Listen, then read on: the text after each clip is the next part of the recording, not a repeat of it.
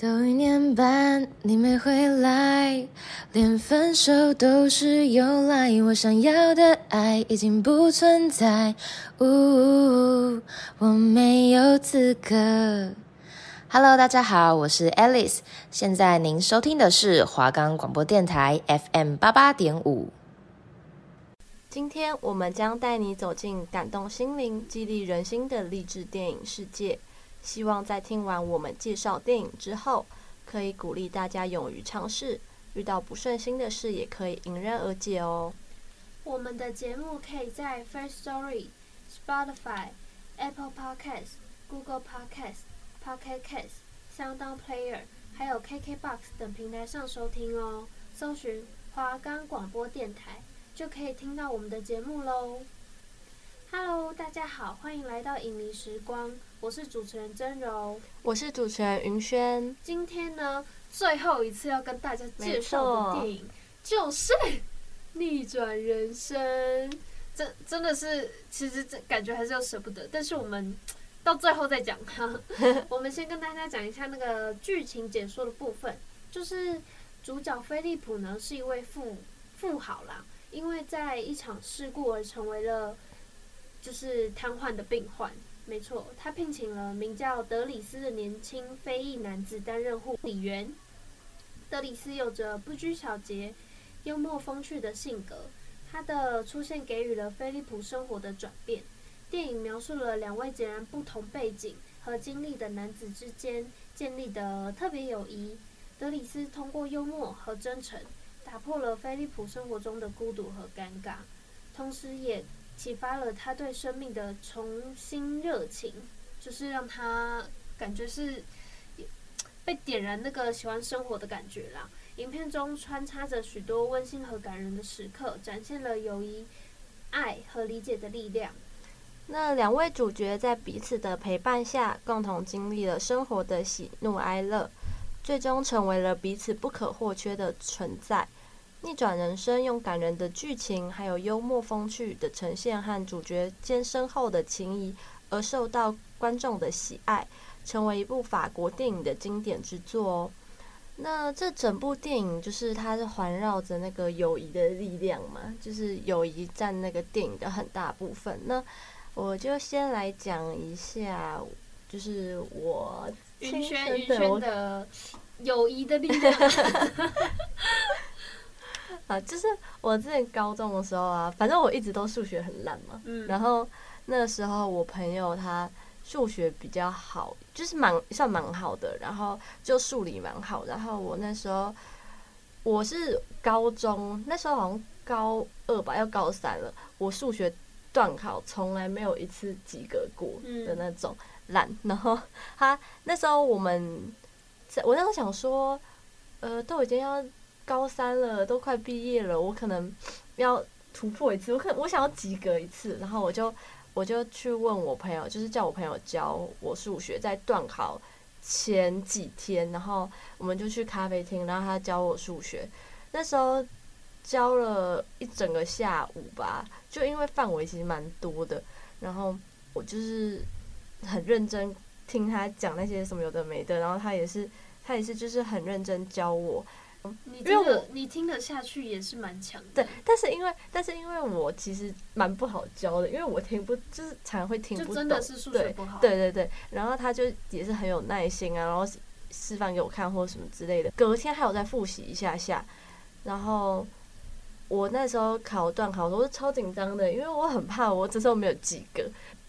后来考完的时候，他就跟我说：“嗯，没关系啊，就是我尽力就好。”然后结果。我考我刚好我刚好及格六十二分，就是刚好有低空飞过，然后那时候觉得哦超开心的，你应该超级无敌开心。对，然后想说，我朋友也是很有耐心教我，然后就觉得哇，就是那其实你也不是学不会啊，你是那一次是真的是你唯一一次认真上，就是认真在。对，可是我觉得，呃，我觉得可能是我朋友教的也蛮好的，就是他真的，对对，他真的就是有。很耐心教我啊什么的，因为有些人教其实我是听不懂，嗯，对，就是我会一直不懂什么东西，然后他们他们太聪明了，就是他们教你的方法是你没有办法理解的，对，他可能就觉得哦就这样子啊就结束了，那我朋友就是一步一步算给我看，然后后来我就我就真的有及格，然后那时候就觉得，哇，我朋友帮我好多，好开心，有一个力量。你 讲这个故事，我就觉得很好笑，因为我我我高中数学也很烂，然后我也有一次就跟你一模一样，就是想法一模一样，就是也是高三快毕业，然后那时候想说，我我没有到一整个高三都不及格，但就是反正要么就是很烂，要么就是在及格边缘，或是有时候刚好及格，但就是你知道，但就是考试也没几次。哦，但是我是补习班啦，我是自己就是想说。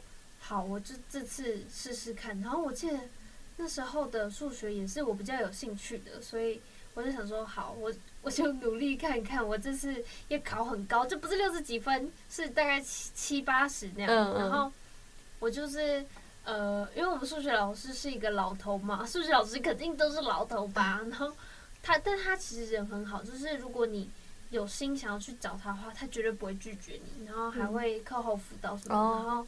我那段时间就一直去找他嘛，他那时候也觉得我为什么突然那么认真，是我快就是快学测嘛。我说老师没有啦，我只是想说趁趁毕业的时候，就是不要让自己被当那么多次。而且我那时候超怕因为数数学没办法毕业的，但是 要重补修，我就看我朋友算那个学分，好像还是毕得了业，但但反正我就是想为了自己努力一次。然后那时候出来的成绩其实也没有。没有像你一样那么理想，就是我还是考六十几，但是就觉得很有成就感，不知道为什么。就是有努力过啊。对，就是虽然最后也没有什么七八十，但就觉得，呃，这是一个人生的里程碑吧。我竟然这辈子有有会想要认真学数学的时候。这也是去找那个老师了？对，我是我那时候真的超认真，就是我们不是都会午休时间，我都跑到他教室，而且我们是不同栋哦。然后我就跑到他的办公室去找他学数学，你敢信？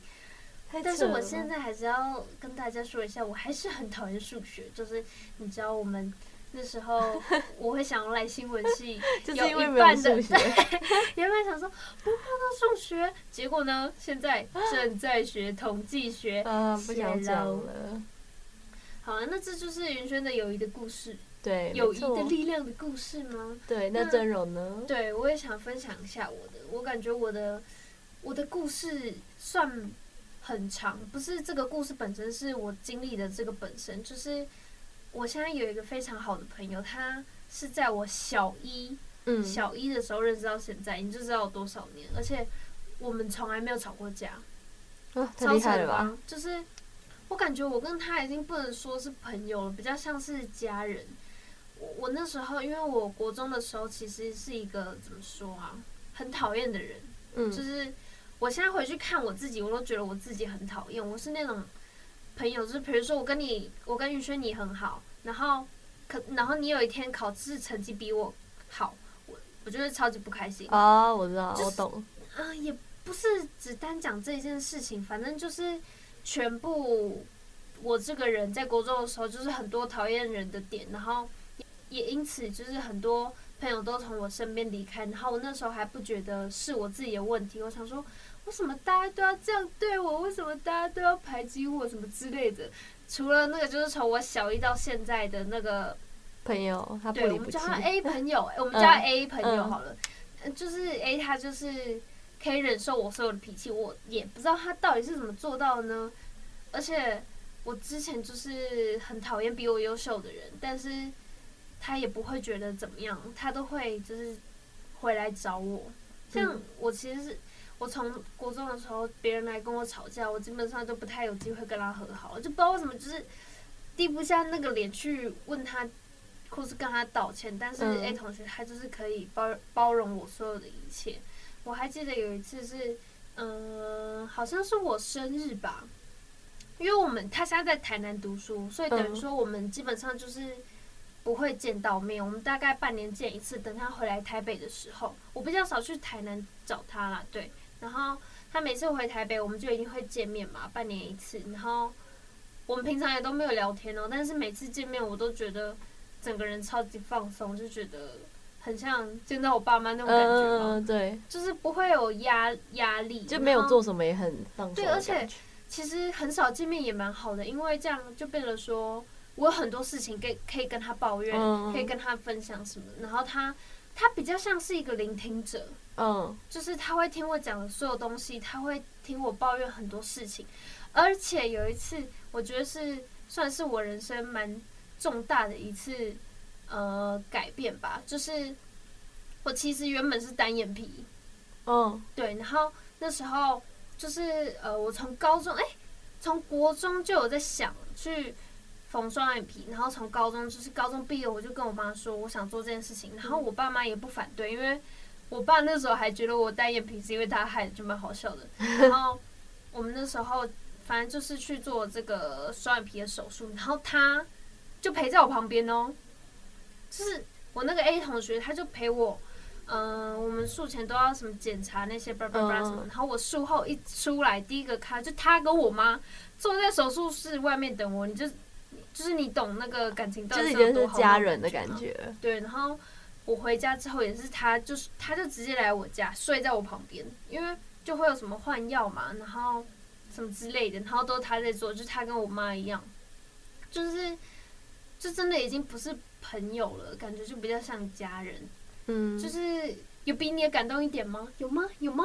蛮感人的，蛮感人的。对，然后我感觉电影里面他们的好像又更深层、更不一样，因为我觉得他们初见面。对对方是完全完全一点想当朋友的感觉都没有的，因为他们就是两个完全不一样的人，就是一个是黑人嘛，然后一个白人，然后一个是就是比较富翁，他不是说他是富翁嘛，然后一个是那种刚出监狱，对对对，这样，而且他不是还坐牢，然后刚出监狱，就反正就是完全不一样的人啊。然后黑人、嗯、黑人那时候就就只是想要骗他那个菲利普的钱嘛，骗那个富豪的钱，好、嗯。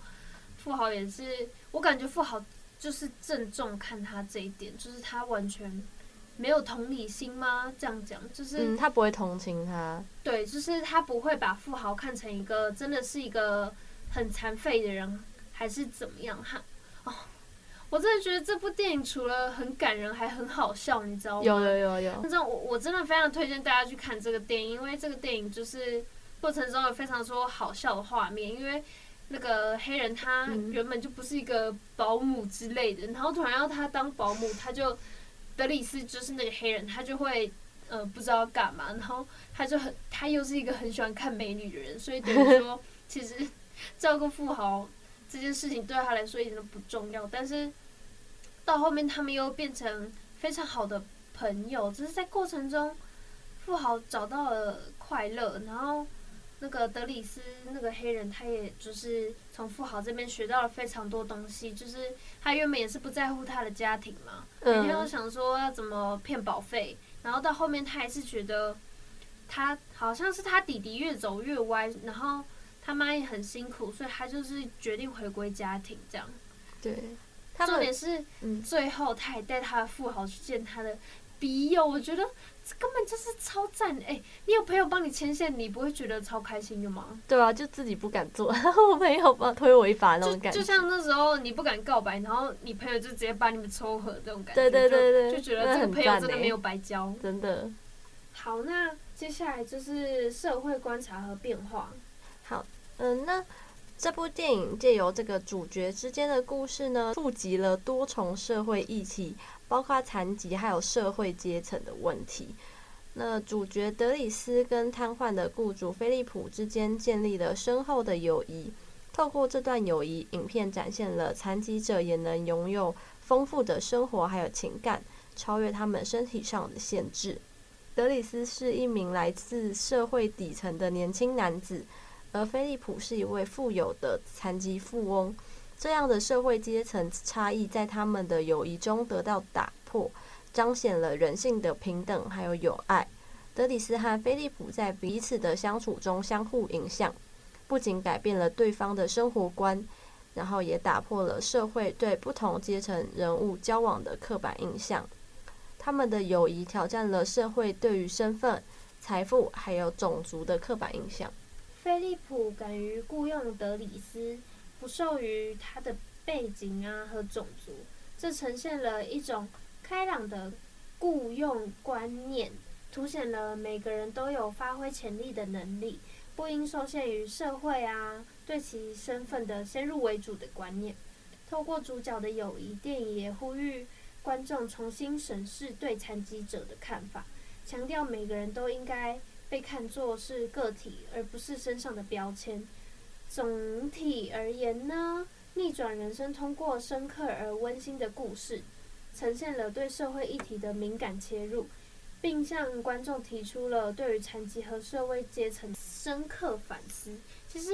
这样听起来，这部电影好像真的涉及非常多层面。除了我们刚讲到的友谊啊，他还讲到了就是对残疾人的想法，嗯，或是还有黑黑黑人跟白人嘛。虽然黑人跟白白人的部分没有像我们上集讲到那部电影那么那么多，就主要是在讲那个，但这个就是有涉及，但是感觉作者也有刻意用黑人跟白人去凸显他们两个身份到底是有多不同，嗯、对，对对对，然后。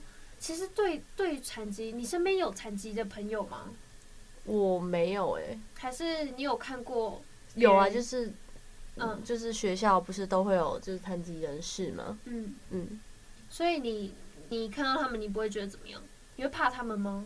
是不会啊。其实我感觉就是现在社会已经没有像之前那么没有办法包容残疾，反而大家都会提倡就是要对他们怎么样，要对他怎么样。但是我其实看了这部电影。我很好奇，就是他们真的会希望世界这样对他们吗？就是虽然说，比如说像呃，像没有脚的人没办法走路，就像飞利浦那种下半身残疾的人，他真的会希望我们有特别待遇对他吗？可能我觉得一定会有啦，就是因为我们如果比如说那个坡啊不给他花，他真的就会很麻烦。但是我看了这部电影，我就觉得或许他们根本就不想。我们好像看待他们就像，对，就是不要用异样眼光。虽然菲利普可能是想要，他就不想当特别的人。对对，他人家可能会就是你说那个斜坡嘛，可能帮助他什么推轮椅之类，但是他就不想要别人同情他，因为他就很自卑啊，因为他发生这件事，然后他变成残疾人。他原本因为他原本是正常，他不是什么一出生就这样子，他就突然间遭遇变故嘛，那他就是很自卑，然后不想要别人就是觉得他是什么。是奇怪的人啊，那种。他希望大家就把他当当个正常人，对，所以刚开始那个他在雇佣德里斯的时候，他才直接选德里斯嘛。对啊，他就是他真他真的是大家一定要。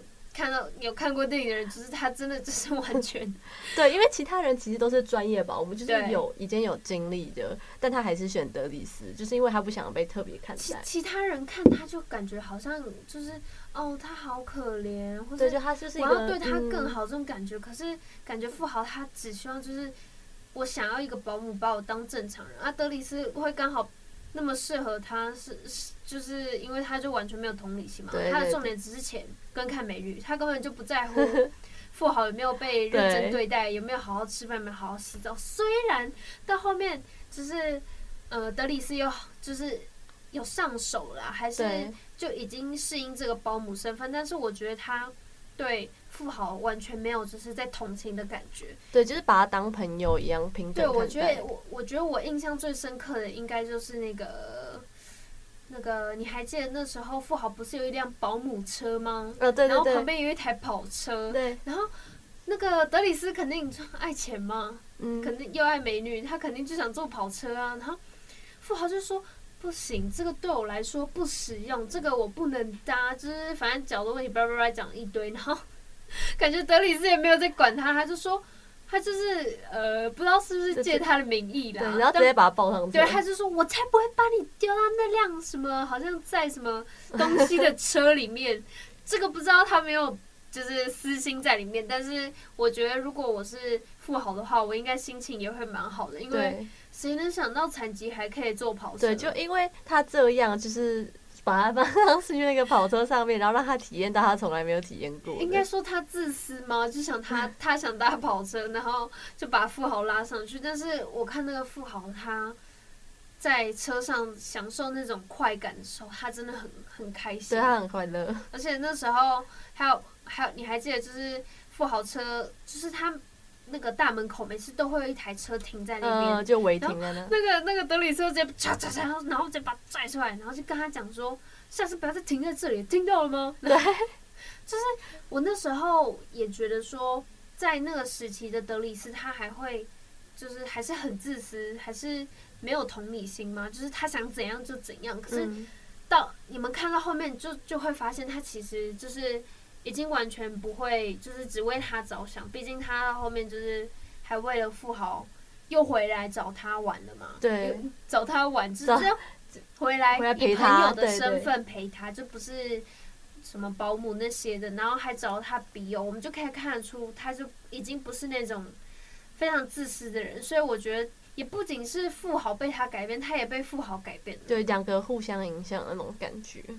而且那时候你还记得，呃，他们有画那个，就是富豪他花了很多钱买了一幅画吗？然后 德里斯就说：“我随便乱画也可以画成这样，你为什么不跟我买画什么之类的？”然后结果德里斯他就真的画了一幅，他开始对他真的 富豪 真的把它拿去卖，而且还卖了一个好价钱，然后。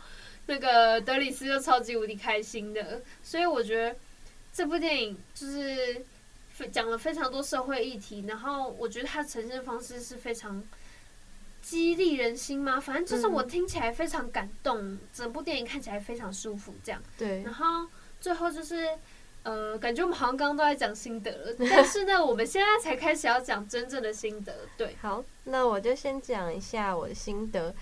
电影它就是深刻呈现了友谊的力量嘛，主角之间超越社会的差异，还有文化的差异，展现出友谊的治愈还有凝聚力。另外，菲利普的角色生动展现了截瘫者也有丰富的内在的生命力。透过德里斯的陪伴，他重新找回了生活的意义还有快乐。电影成功的平衡了轻松愉快的幽默元素，还有深沉感人的情感场景。使观众在笑声还有泪水中共鸣。整部电影也触及社会议题，探讨身份差异啊、社会阶层等等，提醒观众对这些议题的关注与思考。故事传达了一个乐观且充满希望的讯息，即便生活面临挑战，正面的态度和真诚的友谊能够改变一切。总的来说呢，这部电影通过一个特殊友谊的故事。触动了观众内心深处的情感，让人反思生活的真谛和价值。我觉得《逆转人生》不仅是一部就是优秀的法国电影，更是一部能够深刻感人的作品。我觉得这真的真的是非常感动的一个作品，真的非常推荐大家一定要去看看这部电影。那刚刚我们其实感觉整部都在讲心得，嗯，云轩，你觉得有什么地方是让你印象非常深刻的？一幕或是画面吗？就是最后一幕，那个德里斯他不是帮，就是他回来找菲利普，就很久没有回来，然后他回来找菲利普。那时候菲利普不是胡子留个络腮胡吗？嗯、然后他就帮他整理好，就是帮他刮好胡子，然后帮他穿好那些西装什么的。而且他还用他的胡子做了很多造型。对对对，他们就在那边玩。我就觉得就是很欢乐。在那个德里斯不在那段时间，他们之前保姆真的很。boring 就是无聊到不行，就真的把他看成一个残障，然后看他眼神都会啊，你好可怜的这种感觉。我我如果是他，我也觉得这些人烦不烦啊？对，他他整个郁郁寡欢，然后一直叫他们出去这样。对啊，全世界都在可怜我，还要多你一个，超烦的。对，然后德里斯回来之后，他就整个超级开朗。然后菲利普以为，就他就以为他们两个要去吃饭嘛，嗯，然后。结果德里斯就跟他说：“说你有约人了，然后他就不跟他吃饭了。”最后，菲利浦的笔友就来，就他一直不敢见的那个笔友，因为因为他自卑嘛。然后他他他上次有一次约了，他不是就逃走嘛？他就说赶赶快赶快推他走这样子。然后他的笔友就来了嘛。那原本飞利浦很不安，但他的笔友也没有嫌弃他什么，就跟他聊得蛮开心的。原本飞利浦很紧张，然后后来才放松下来。但如果没有德里斯推他这一把的话，他可能就没有勇气打败他。他永远，我感觉如果没有他的话，他永远都走不出那一步。对，他没办法打败他心底的自卑。然后最后最后那一幕，就是德里斯回头对他笑的时候啊，哦、对对不对？他。就是很像，就是在他就是在鼓励菲利普那种感觉，然后推他一把。我觉得这个画面整个就让我超感动。我也超爱我，我也超爱最后他回头看那一幕，我感觉我感觉他在看我，对，整个起鸡皮疙瘩那种感觉。对，而且就是刚刚我们也讲到了，如果你喜欢一个人，喜欢很久了，然后一直不敢跟他见面，就因为自卑。然后就是你见到他，发现他根本就不在乎这件事情的时候，真的就会觉得很感谢。那时候他被推了一把，才才有现在的成果。因为你知道，德里斯不可能永远都陪着他嘛。对。他现在就是在找一个 Bill 陪他，然后希望他也可以就是收获爱情这样。对，没错。那我最印象深刻的画面呢，其实刚刚好像。也类似有提到，就是我自己觉得实在是太搞笑了。就是 我们那时候说，一开始那个德里斯他完全就是不知道保姆这件事情、雇佣这件事情到底要干嘛。然后就算教了，他也没有在做。我觉得最好笑的画面就是那时候好像是富豪要洗澡吧，然后他还是要喝水，然后。那时候就是哎呀，就要帮他擦身体啦。嗯。然后那时候那个德里斯就直接拿那个热水壶就浇他的小腿，说：“你是真的没感觉吗？” 我那时候就觉得很好笑，因为他他感觉好像就是不相信他真的不能走，你知道吗？对。他就拿那个热水浇那个富豪的腿，然后富豪腿都红了。然后富豪就说：“你不要再闹，我是真的没感觉。”他说：“太酷了吧！”就很好笑，然后不然就是刚刚也有说到，就是他很喜欢看美女嘛，嗯，所以那时候他在喂富豪吃饭的时候呢，他就他就汤匙就直接戳到他的眼球，戳到他脸颊，反正就是没有送到他嘴里，因为他在盯着他的秘书的屁股看，嗯，然后我我就觉得实在是太爆笑了，就是如果我是一个残疾，然后遇到这种人，我自己可能都忍不住笑出来，就是怎么会有人那么不在乎我？就是需要需要照顾这件事情，对，他就是在呃感人的影片里面加入搞笑元素，就才整部才不会太沉闷。其实我觉得整部没有真的到很严肃的，对对对，除了那个到最后德里斯真的走了，然后富豪心情就变得很不好，嗯、那里我觉得是最严肃。但是我觉得其实整部我我会说它是。一个喜剧励志电影，就是就很治愈人心那种感觉。对啊，就是又有爱情，然后他也讲到了黑人的家庭嘛。虽然我们这次重点不是这个，但是整部电影它就是讲到了非常多社会的层面啊。没错，嗯，而且这这部电影就是真人真事改编。哦，对，对，这是真人真事改编。但是我那时候看真人，好像是两个白人啦。哦，真的。对他，他不是。一个黑一个白，但是电影出来也像我们刚刚讲了，嗯，就是为了让他反差有更大，更凸显那个反差。他们真的阶级不太一样。毕，嗯，竟你知道，我那时候听那看那个画几百万，我就觉得天哪，那个画几百万 我也画得出来。对，那不知道大家听我们这次介绍这个逆转人生，大家有没有兴趣呢？就是我们算是呃。不知道会不会是最后一次呢？希望不要是啦。希望可以再见面。没错，我们还是非常希望可以跟大家见面。但如果听我们的介绍对《逆转人生》这部电影有兴趣的人呢，一定要去看，我们超超超推荐，五颗星推荐那种。那我是主持人真柔，我是主持人云轩，大家拜拜。